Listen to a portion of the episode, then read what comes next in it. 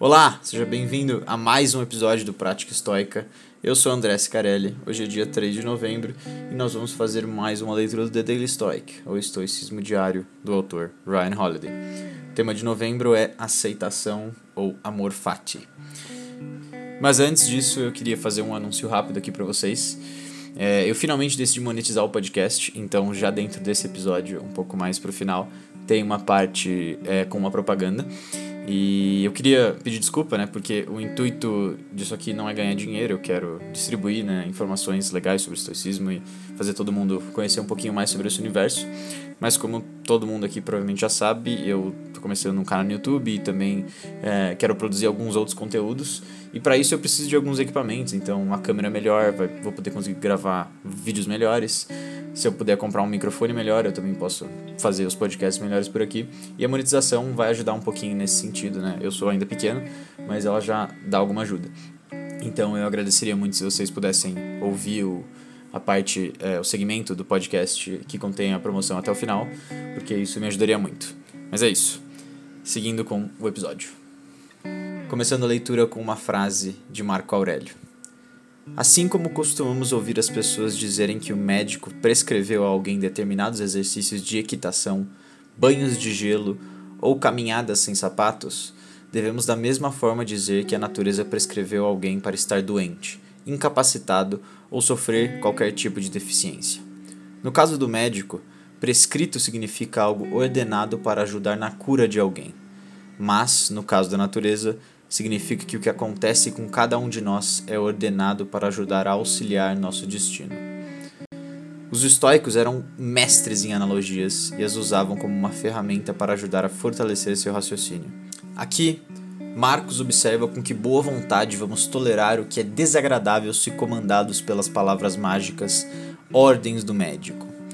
O médico disse que você tem que tomar esse remédio nojento e vai fazer isso. O médico diz que você tem que começar a dormir pendurado de cabeça para baixo como um morcego. Você se sentirá bobo, mas logo você começará a ficar pendurado porque acha que isso deixará melhor. Por outro lado, quando se trata de eventos externos, lutamos como um inferno se algo acontecer de forma contrária aos nossos planos. Mas e se, Marcos pergunta, um médico prescreveu exatamente isso como parte de nosso tratamento? E se isso fosse tão bom para nós quanto um remédio? Bem, e se.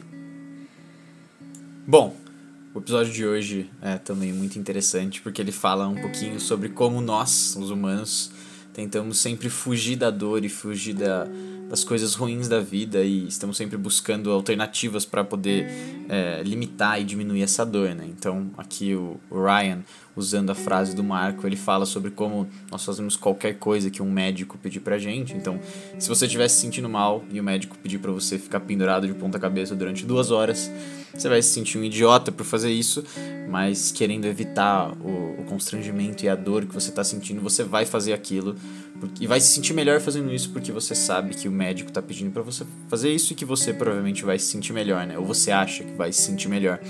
E o que o, é, o Ryan diz aqui é que a gente não tem que fugir dessas sensações ruins, a gente tem que ir atrás delas. Então, e se o médico, em vez de te receitar algo para se sentir melhor, te receitar, te receitasse algo para se sentir pior?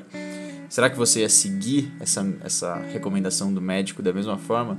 E é isso que o Marcos fala aqui, é isso que o Ryan também fala. Não são só com as coisas boas que a gente vai melhorar, né? Melhorar no sentido de crescer, melhorar no sentido de ser uma pessoa melhor e, e ter mais capacidade e ser uma pessoa melhor no geral. Então, se o médico te receitasse isso, você provavelmente iria seguir, não iria? Então, por que você já não começa a fazer isso agora? E em vez de esperar um médico fazer isso com você? É claro que o um médico nunca faria isso, mas aqui fica né, a ponderação. A gente deveria perseguir um pouco mais é, e aceitar um pouco mais essas situações ruins e, e aceitar elas, porque são, é, são esse, tipo de situação que deixa a gente mais forte, né? É só você parar pra pensar é, em algo muito bom que aconteceu com você, em algo muito ruim. Tente pegar essas, esses dois eventos que aconteceram na sua vida, pense neles agora. Pensa o que o evento muito bom trouxe para você. Provavelmente esse evento deixou você feliz, é, foi algo que você se lembra bem, mas provavelmente você não ganhou nenhuma lição dele, não tem nada que você se lembra de marcante que você aprendeu com ele. Agora, se você pegar esse outro evento muito ruim, caso você não tenha sido, por exemplo, traumatizado por ele, é, você provavelmente aprendeu alguma coisa com, essa, com esse evento. Então pensa, tenta lembrar agora o que você lembrou com ele. Talvez uma briga com um amigo em que você foi muito teve muita raiva e por causa disso perdeu a amizade. É, e depois teve que, muito tempo depois, ir atrás desse amigo e pedir desculpas e tudo mais. E nisso você aprendeu que você não tem que ter tanta raiva assim e tudo mais. Então, tenta fazer esse, esse exercício e perceber que você, você e nós humanos aprendemos muito mais em situações ruins. Então, é basicamente isso. Espero que vocês tenham gostado desse episódio. É isso. Um abraço. Tchau. Por fim, só mais um aviso que eu acabei esquecendo de mencionar nesse episódio, agora que eu estou editando ele, eu lembrei. É, eu já lancei o meu primeiro vídeo no YouTube e o link está aqui embaixo na descrição do podcast. Se você quiser dar uma conferida, tá lá. Um abraço.